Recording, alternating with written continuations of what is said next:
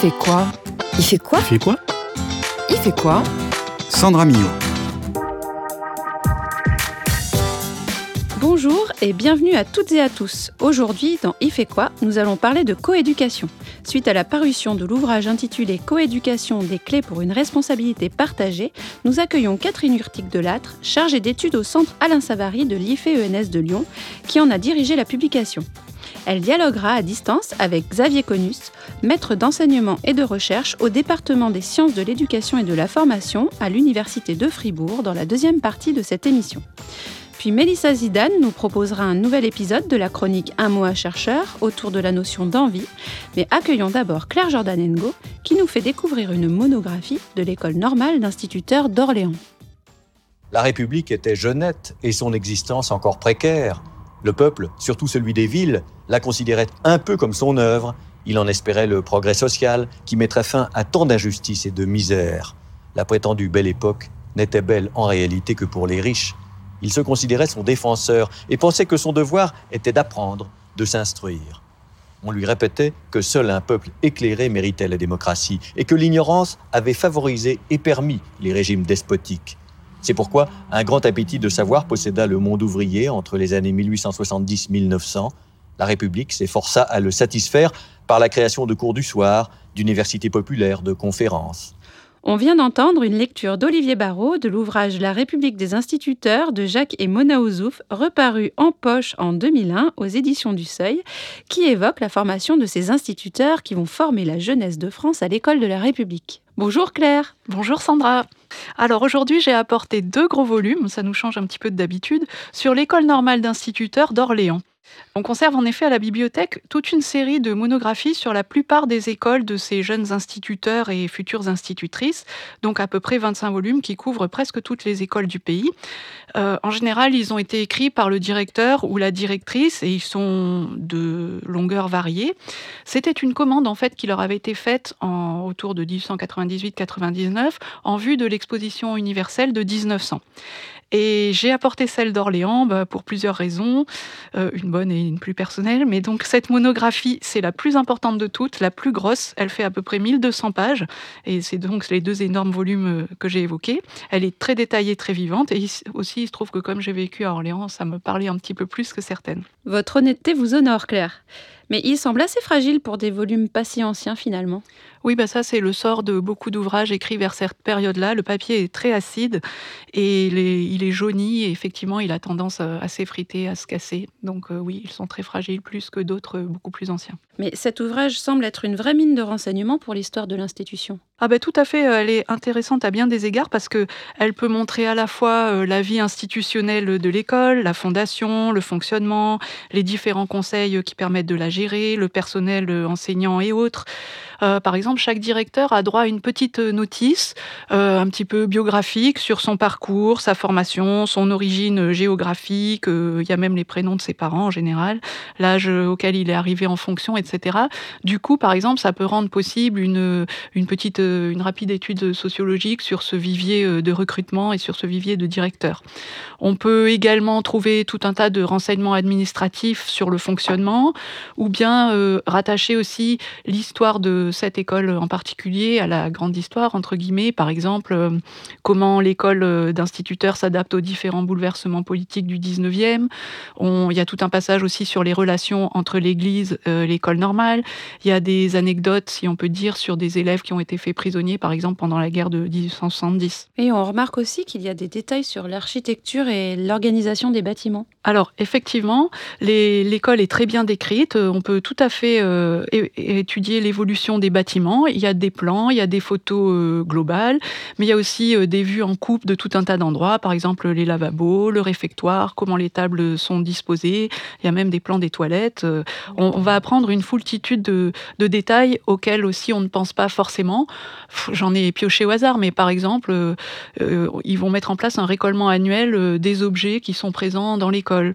il y a des, des passages voilà, qui évoquent le matériel de gymnastique qu'ils ont, les appareils qui restent dehors, les appareils qui restent dedans, euh, comment, comment l'école est chauffée. On s'aperçoit qu'il n'y a pas partout les mêmes euh, instruments de chauffage, par exemple. Euh, voilà, alors ça peut être des détails, mais en termes d'histoire architecturale, par exemple, ça, c'est important. Oui, c'est ça. Cette attention portée aux détails est vraiment remarquable. Ben, en particulier, euh, comme la monographie est très très détaillée, d'ailleurs euh, au tout début, le directeur s'en excuse, il est bien conscient qu'ils ont largement dépassé ce qui leur avait été demandé. du coup, ben, ça laisse à chacun, à certains professeurs, à l'économe, etc., la possibilité de développer un sujet qui lui est propre. Par exemple, il va y avoir tout un paragraphe sur le jardin de l'école, il va y avoir tout un paragraphe sur euh, les excursions. On voit par exemple qu'on emmène les élèves maîtres dans les musées de la ville, mais aussi qu'on les emmène visiter des usines, des manufactures depuis euh, le milieu du 19e. Et ainsi, ben voilà, c'est comme ça qu'on sait qu'à Orléans, il y a de la papeterie, une fabrique de couverture, une fabrique d'épingles, une fonderie de cloches, qui d'ailleurs existe toujours aujourd'hui. Euh, ils font aussi des petites promenades géographiques dans les alentours, et pareil, on, sait où ils sont allés, quand, etc. Donc c'est très concret, à la fois sur leur formation, mais du coup aussi, ça, fait un, dresse un tableau de, leur environnement. La partie que je préfère finalement dans cette monographie, c'est la partie sur la vie à l'école, qui est constituée des contributions d'anciens élèves. Il y a à peu près 50 contributeurs quand même qui ont eu droit à une certaine liberté de ton. Donc euh, ces élèves euh, ont différents âges, hein. certains sont assez récents en 1899 et d'autres sont déjà à la retraite. Et alors est-ce que vous pouvez nous citer quelques impressions ou souvenirs marquants que l'on retrouve dans ces monographies? Oh ben, Ce sont des impressions personnelles ou des souvenirs, ça va depuis euh, la difficulté du lever à 5 heures au son de la cloche, la toilette dans la cour, aussi comment il y en a qui racontent comment ils volaient des prunes dans le jardin du directeur parce que sinon le directeur les gardait pour lui, mais en même temps le directeur les comptait. Il y a il y en a un autre qui évoque le fait que les lettres euh, sont censurées, donc sont ouvertes avant que les élèves maîtres euh, puissent les lire. Euh, il y en a qui adoraient déjà aller à l'infirmerie, où on était dorloté. voilà, il y en a même qui disent qu'ils n'ont pas du tout aimé ces années à l'école normale. Donc voilà, et d'autres qui ont été très heureux. On sent que c'est assez libre. Bah, merci Claire pour la découverte de documents aussi riches d'informations pour quiconque s'intéresse aux conditions et à la manière dont on enseignait à la fin du 19e siècle. Retrouvons tout de suite nos deux invités. Catherine Urtic de Lâtre, bonjour. Bonjour. Alors vous êtes chargée d'études au centre Alain Savary à l'IFENS de Lyon et vous avez un parcours très riche car vous avez été enseignante, formatrice, directrice d'école maternelle et coordinatrice de réseau d'éducation prioritaire. C'est ça. Et nous recevons Xavier Conus, bonjour. Bonjour. Alors vous êtes maître d'enseignement et de recherche au département des sciences de l'éducation et de la formation à l'Université de Fribourg. Exactement. Et nous allons parler ensemble, enfin en tout cas revenir sur la question de la coéducation, notamment suite à la parution de l'ouvrage intitulé Coéducation, des clés pour une responsabilité partagée, que vous avez dirigé, Catherine Urtic Delattre, et auquel Xavier Conus vous avez participé. Voilà une question qui préoccupe de plus en plus la communauté éducative entre le constat de l'augmentation des inégalités scolaires et l'intérêt grandissant pour l'amélioration du bien-être des élèves. Elle semble pouvoir apporter quelques réponses, mais pourtant, elle reste encore difficile à mettre en œuvre. Les professeurs, c'est important pour euh, nous apprendre parce que les parents, ils travaillent. Les profs, ils sont spécialistes pour ça, euh, pour apprendre les règles de grammaire et tout, alors que les parents, euh, pas trop des fois. Je pense que l'école ne doit pas se substituer ou les parents ne doivent pas se cacher derrière l'école. Pour moi, l'éducation, ça vient des parents.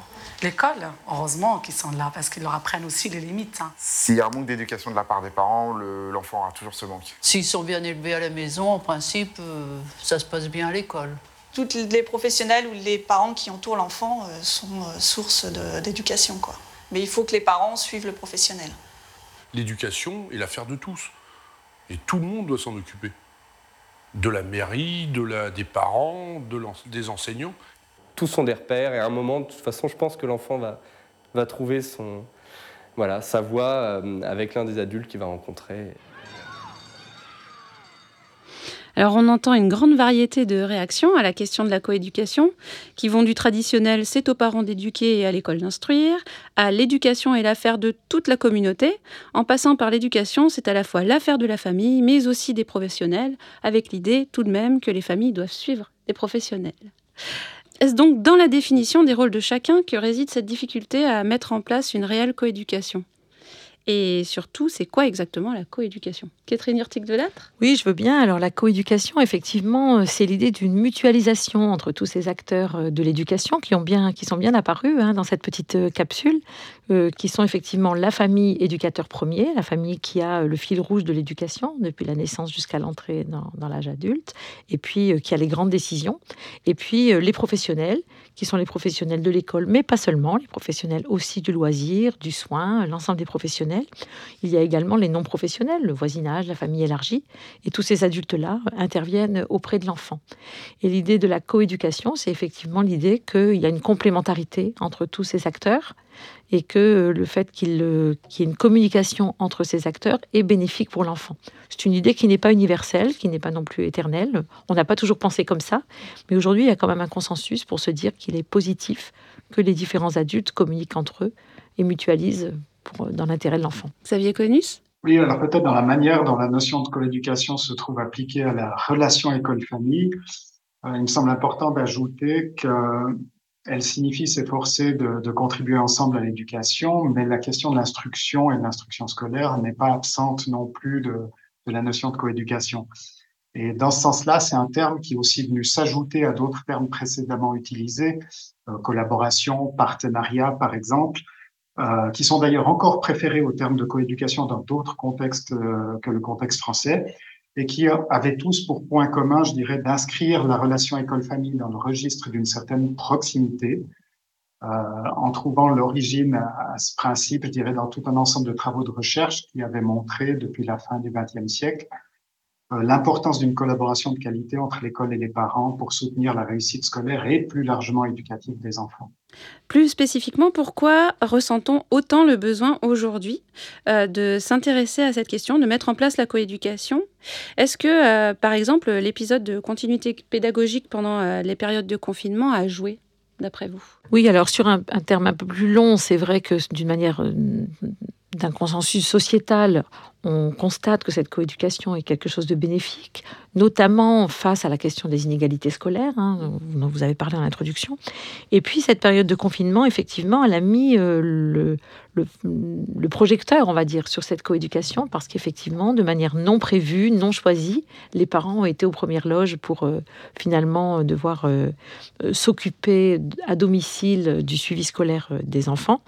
Et ça a un petit peu boosté la relation dans le sens où les, les, enseignants se sont intéressés à ce qui se passe à la maison, se sont rapprochés des familles individuellement, ont pris conscience aussi des conditions de vie, etc. Et puis les parents ont beaucoup plus pris conscience aussi du métier enseignant.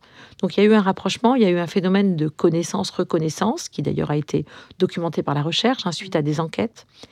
Et puis, d'une certaine façon, à la, suite du confinement, la période finalement euh, où il y a eu des grandes réglementations euh, avec euh, beaucoup de précautions qui devaient être prises dans les écoles et qui ont amené finalement à remettre les parents à l'extérieur de l'école, surtout en maternelle. Au contraire, on a vu un phénomène de recul avec finalement une école qui est restée un petit peu entre soi en recommençant à fonctionner d'une manière assez fermée. Donc je veux dire que le confinement met un, un projecteur spécial et en même temps a des effets et des contre-effets. Xavier Conus Je rejoins ce qui a été dit. Ce que j'ajouterais, c'est si la période de confinement a eu cet effet de, booster sur la question de la coéducation, euh, la coéducation a émergé bien avant.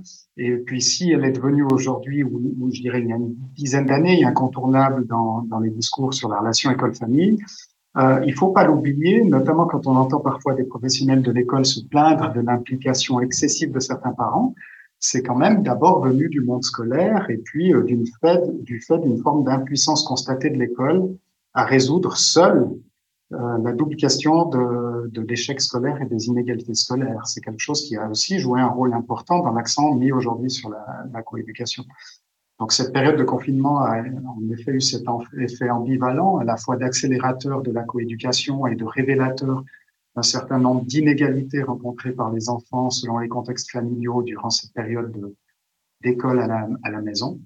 Mais elle, était déjà présente bien avant et allait chercher ses, ses motivations, je dirais, dans d'autres facteurs euh, bien plus antérieurs. Catherine Urtic de Lattre Oui, j'ajouterais, euh, bien sûr, je, suis tout à fait euh, en accord avec ce qui vient d'être dit du côté d'un besoin de l'école, finalement, de, rechercher des solutions, on va dire, en s'appuyant sur les familles. Mais je pense qu'il y a aussi d'autres choses. Il y a d'une part, du côté, pour le coup, des parents et notamment des fédérations de parents d'élèves, il y a une demande aussi qui est ancienne, qui historiquement, d'ailleurs, la notion de coéducation était très travaillée par les fédérations de parents d'élèves, qui ont revendiqué finalement cette coéducation, c'est-à-dire on les a invités à participer, en tout cas en France, au rouage de l'école, mais ils ont dit mais ça ne suffit pas. Si nous participons, nous, nous voulons être des partenaires à part entière. Et ils ont été aussi acteurs dans le fait de penser cette coéducation. Alors là, plutôt du côté des parents, on va dire, de classe moyenne ou favorisée. Et puis, euh, il y a aussi autre chose, c'est que la coéducation, c'est un phénomène d'éducation globale. Et que du coup, j'ai parlé tout à l'heure des partenaires de loisirs et de la santé, il y a aussi une réflexion du côté, par exemple, de la petite enfance, du côté justement des mouvements d'éducation populaire, du côté euh, des partenaires culturels de loisirs, qui apportent aussi un côté global et qui aussi, eux, euh, aussi revendiquent d'une certaine façon leur posture éducative et leur rôle et demandent aussi cette coéducation. Donc voilà, c'est aussi plusieurs facteurs, euh, les différents partenaires de la coéducation qui chacun de leur côté cherchent finalement quelle place ils ont dans l'éducation des enfants. Alors pour revenir sur ce que vous disiez sur ce système de connaissance-reconnaissance, on comprend bien que pour qu'il y ait coéducation, il faut qu'il y ait une forme de confiance finalement qui s'installe entre les partenaires. Mais alors comment mettre en place cette confiance? En gros, pour euh, paraphraser un peu le titre de l'ouvrage, quelles en sont les clés? Xavier Conus Alors, Il s'agit peut-être de commencer par se demander de quelle confiance on parle et de la confiance de qui. Euh, dans le discours des professionnels de l'école, on entend souvent que la collaboration fonctionne lorsque les parents font confiance à l'école. Et dans ce discours, le risque est de voir la confiance comme une qualité des parents. Il y aurait d'une certaine manière d'un côté les parents qui font confiance à l'école, qu'on pourrait dire des, avec des guillemets, des bons parents, et puis, il y aurait de l'autre côté les parents qui ne font pas confiance à, l'école et avec lesquels on peut difficilement collaborer, avec lesquels la coéducation ne fonctionne pas. Et c'est un peu oublié parfois que la confiance se construit dans l'interaction et aussi dans le temps, qu'elle se décrète pas, qu'il ne suffit pas de dire aux parents qu'ils doivent faire confiance à l'école pour qu'ils le fassent, euh, et que c'est quelque chose vraiment qui se construit euh, progressivement.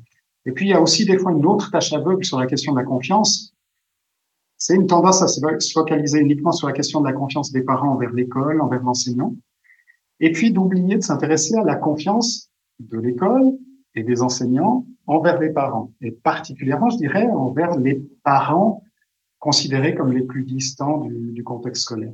Donc, c'est quelque chose euh, de complexe, et pour revenir à la question, je dirais que L'ouvrage, d'ailleurs, regorge d'initiatives qui donnent des idées sur comment travailler à favoriser l'établissement d'une confiance à la fois solide, durable et surtout mutuelle entre les parents et les professionnels de l'école. Euh, ces initiatives qui sont aussi évoquées dans l'ouvrage, elles ont pour point commun en général de favoriser l'échange des points de vue et des savoirs, le croisement des savoirs aussi entre les parents et les professionnels, et de, de se faire dans une dynamique d'échange qui, qui est à la fois horizontale et déformalisée.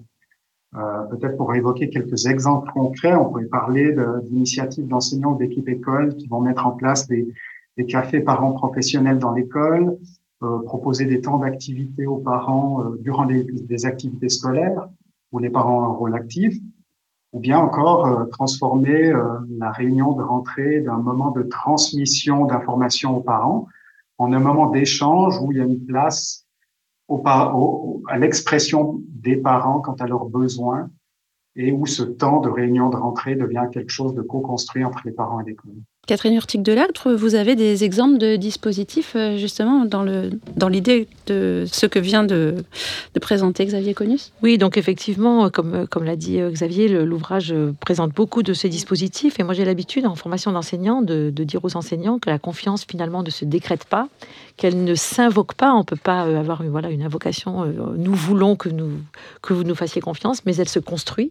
Et elle se construit dans la réciprocité. Donc elle se construit dans l'ouverture, dans l'explicitation et dans la réciprocité. Donc c'est en, en, accueillant les parents, en les informant sur tout ce qu'on fait, en dialoguant avec eux, qu'on va construire petit à petit cette confiance.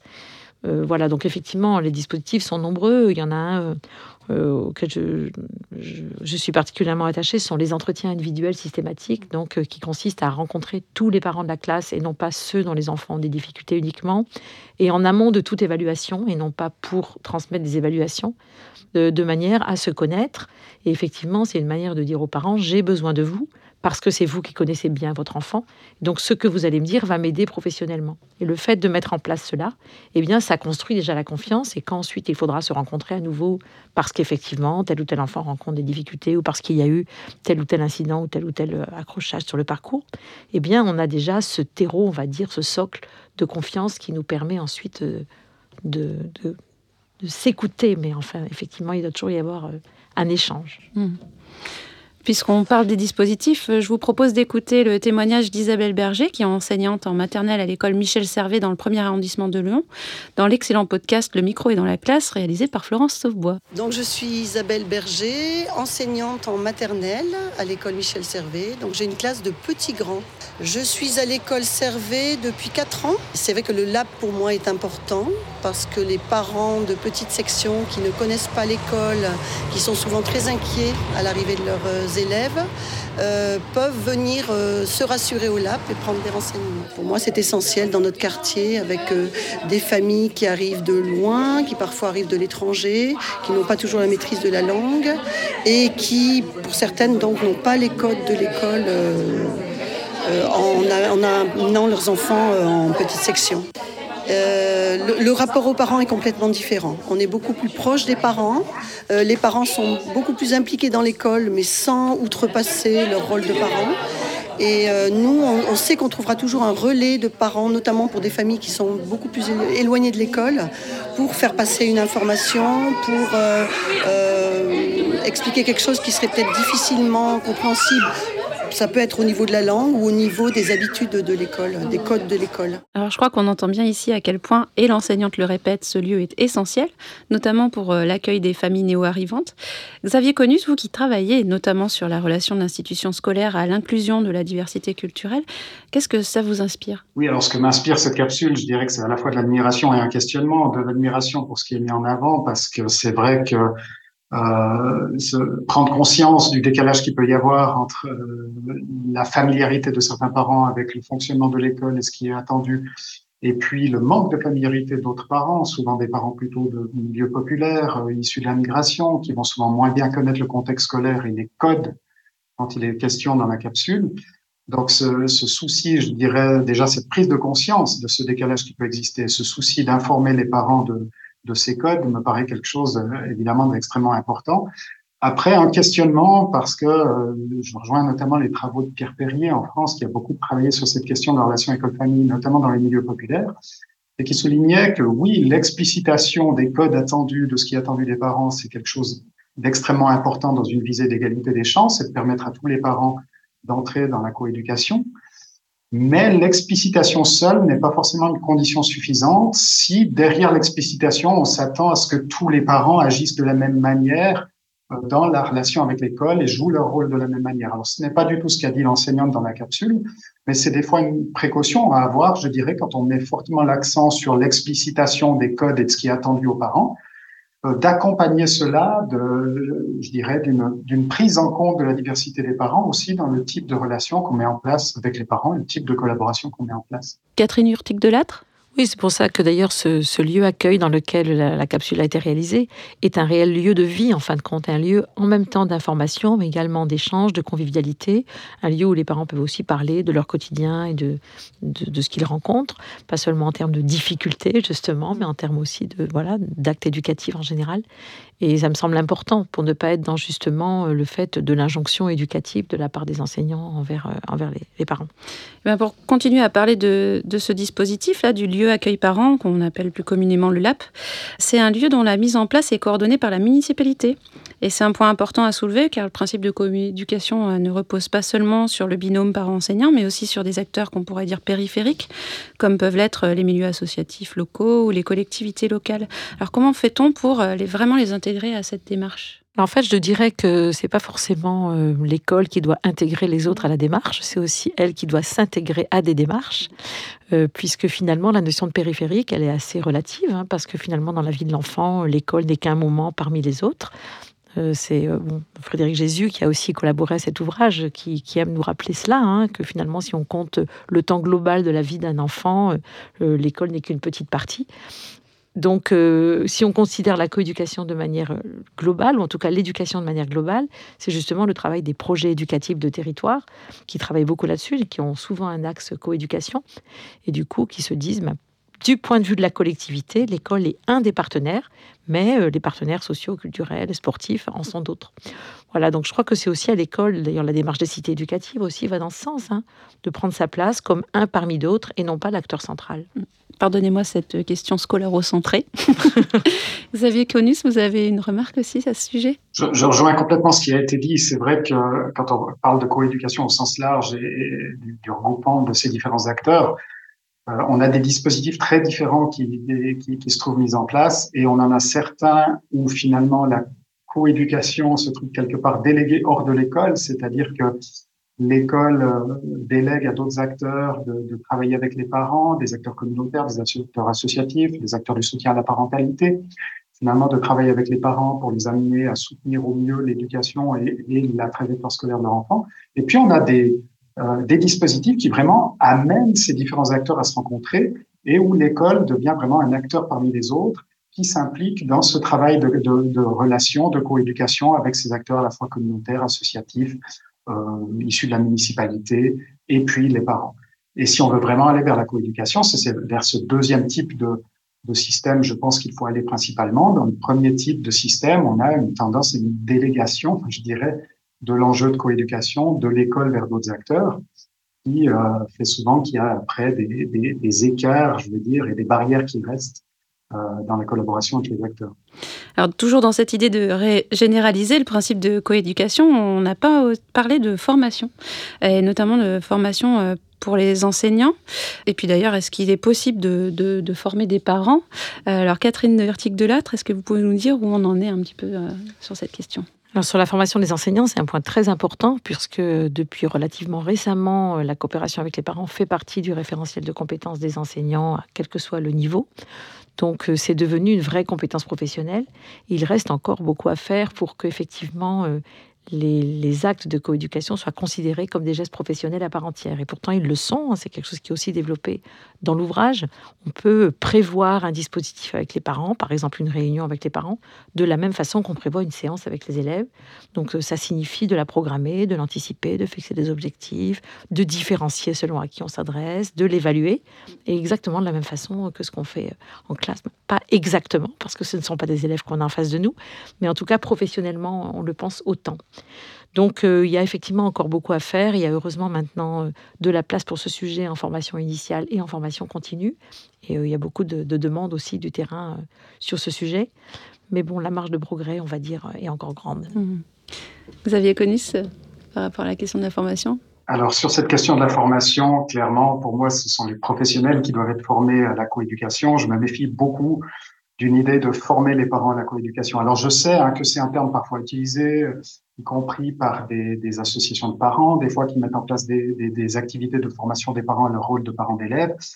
Mais pour moi, derrière ce terme, il est alors euh, avant tout question d'informer les parents euh, de ce qui est attendu d'eux, du fonctionnement de l'école et, et, de tout un élément de choses. Et les informer, oui, évidemment, notamment sur les diverses manières dont ils peuvent collaborer avec l'école, par contre, les former, l'idée de les former, ça entretient à mon sens la vision qu'il y aurait une manière unique euh, pour les parents de jouer le rôle attendu d'eux par l'école et qu'il serait possible de former les parents à cela, euh, au risque de retomber sur les inégalités que j'évoquais avant et sur une non prise en compte, je dirais, des différences de bagages et de contexte qui, qui caractérisent les différents parents. Et pour moi, c'est cette idée-là qu'il faut sortir dans la formation des professionnels en particulier, hein, c'est déconstruire cette idée que la coéducation pourrait prendre une seule et même forme avec tous les parents. Et le vrai défi se situe dans la formation des professionnels, hein, comme l'évoquait avant Catherine. Et à mon, sens, c'est le développement d'une posture de coéducation dans laquelle les professionnels soient capables de diversifier les modalités de, de participation offertes aux parents, tout en acceptant que tous les parents ne s'engagent pas de la même manière dans la coéducation. Eh bien, ce sera le mot de la fin. Merci à tous les deux d'avoir su instaurer sur ce plateau un climat de confiance mutuelle. On retrouve tout de suite la chronique Un mot, un chercheur autour de la notion d'envie avec Laurent Connefroy, professeur des universités émérite à l'École normale supérieure de Lyon. Chronique préparée par Mélissa Zidane. Envie Besoin organique, l'envie de manger, faim, de boire, soif, de dormir, sommeil. C'est une définition qui associe étroitement euh, envie et besoin, donc quelque chose finalement d'incoercible, hein, qui, a besoin d'être satisfait. Euh, le rapprochement avec le besoin, il est très rare dans la littérature euh, qui traite notamment des questions de motivation, si ce n'est chez Richard Ryan et Edward Deci, qui, qui sont les créateurs d'une théorie qui s'appelle la théorie de l'autodétermination, et qui, eux, parlent de besoin psychologique à satisfaire. Donc c'est un mot très fort, hein, le mot besoin, parce que ça veut dire que s'il n'est pas satisfait, euh, eh bien c'est la santé euh, psychologique qui est en cause. Et, eux parlent par exemple d'un besoin d'être compétent et d'un besoin d'être autonome et euh, d'un besoin d'être en relation avec autrui. Envie, désir d'avoir ou de faire quelque chose, désir que quelque chose arrive. C'est une euh, belle définition. Moi, elle me convient bien. évidemment, on utilise ici le terme de désir, qu'on peut tout à fait utiliser, mais qui en même temps n'est pas non plus un terme euh, dans le domaine de l'éducation hein, scientifiquement labellisé. Il est multifactoriel, le désir. Je veux dire par là il y a plein de causes qui se superposent, qui s'ajoutent, qui parfois d'ailleurs sont en tension. C'est ça qui est intéressant, c'est-à-dire que le sujet euh, apprenant peut être aussi partagé entre différentes forces entre lesquelles il doit, il doit arbitrer. Le désir, c'est aussi la valeur que l'on accorde à une activité, quelle qu'elle soit, la valeur euh, d'une formation, la valeur d'un apprentissage. Elle peut être liée euh, tout simplement au plaisir que l'activité recèle. Ça peut être lié aussi à l'utilité que j'en, qui va en découler. Envie, désir de jouir d'un avantage, d'un plaisir égal à celui d'autrui. Alors ça, c'est envie au sens d'envieux. Ça met en jeu euh, ce qu'on appelle la comparaison sociale. Alors c'est un aspect qui travaillait aussi euh, dans les théories euh, psychologiques sur l'engagement dans les études, par exemple, sur la motivation, en particulier euh, autour euh, de la question suivante. Comment définissez-vous le fait d'être compétent?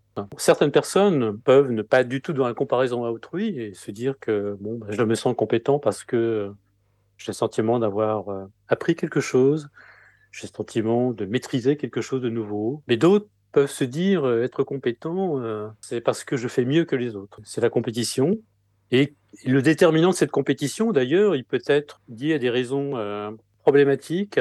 Par exemple, j'ai envie de faire mieux que les autres pour me prouver à moi-même et aux autres que je suis quelqu'un de bien et de compétent. Donc une raison qu'on pourrait peut-être considérer comme euh, un peu problématique, parce qu'il y a une volonté, enfin il y a une inquiétude autour de l'image de soi et l'estime de soi, par exemple.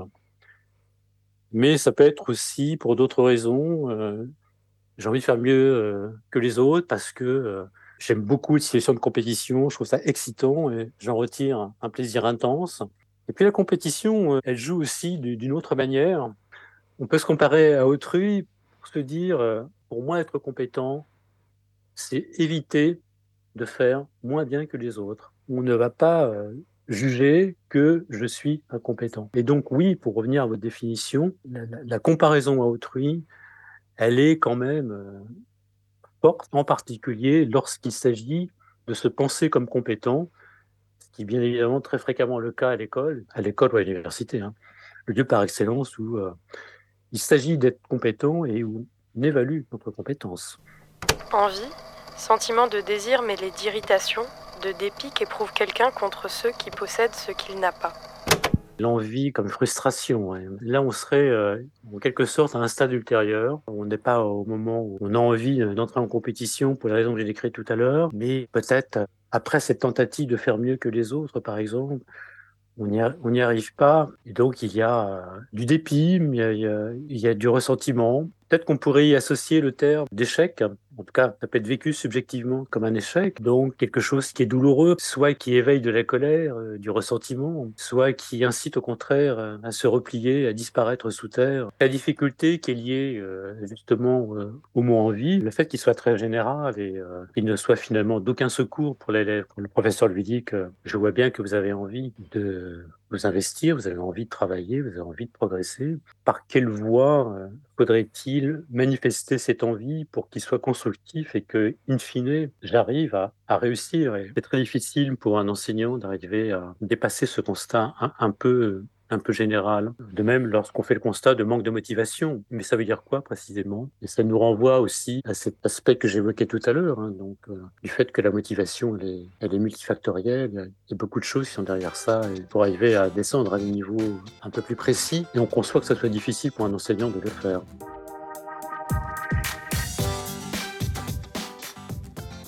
C'est la fin de cette émission. Merci à toutes et à tous. À la réalisation, un réalisateur digne de confiance, j'ai nommé Sébastien Boudin. Vous pouvez retrouver toutes les informations sur le thème de la coéducation et sur l'ouvrage Coéducation des clés pour une responsabilité partagée sur le site de notre web radio Cadécole à l'adresse suivante ife.ens-lyon.fr slash cadécole. À très vite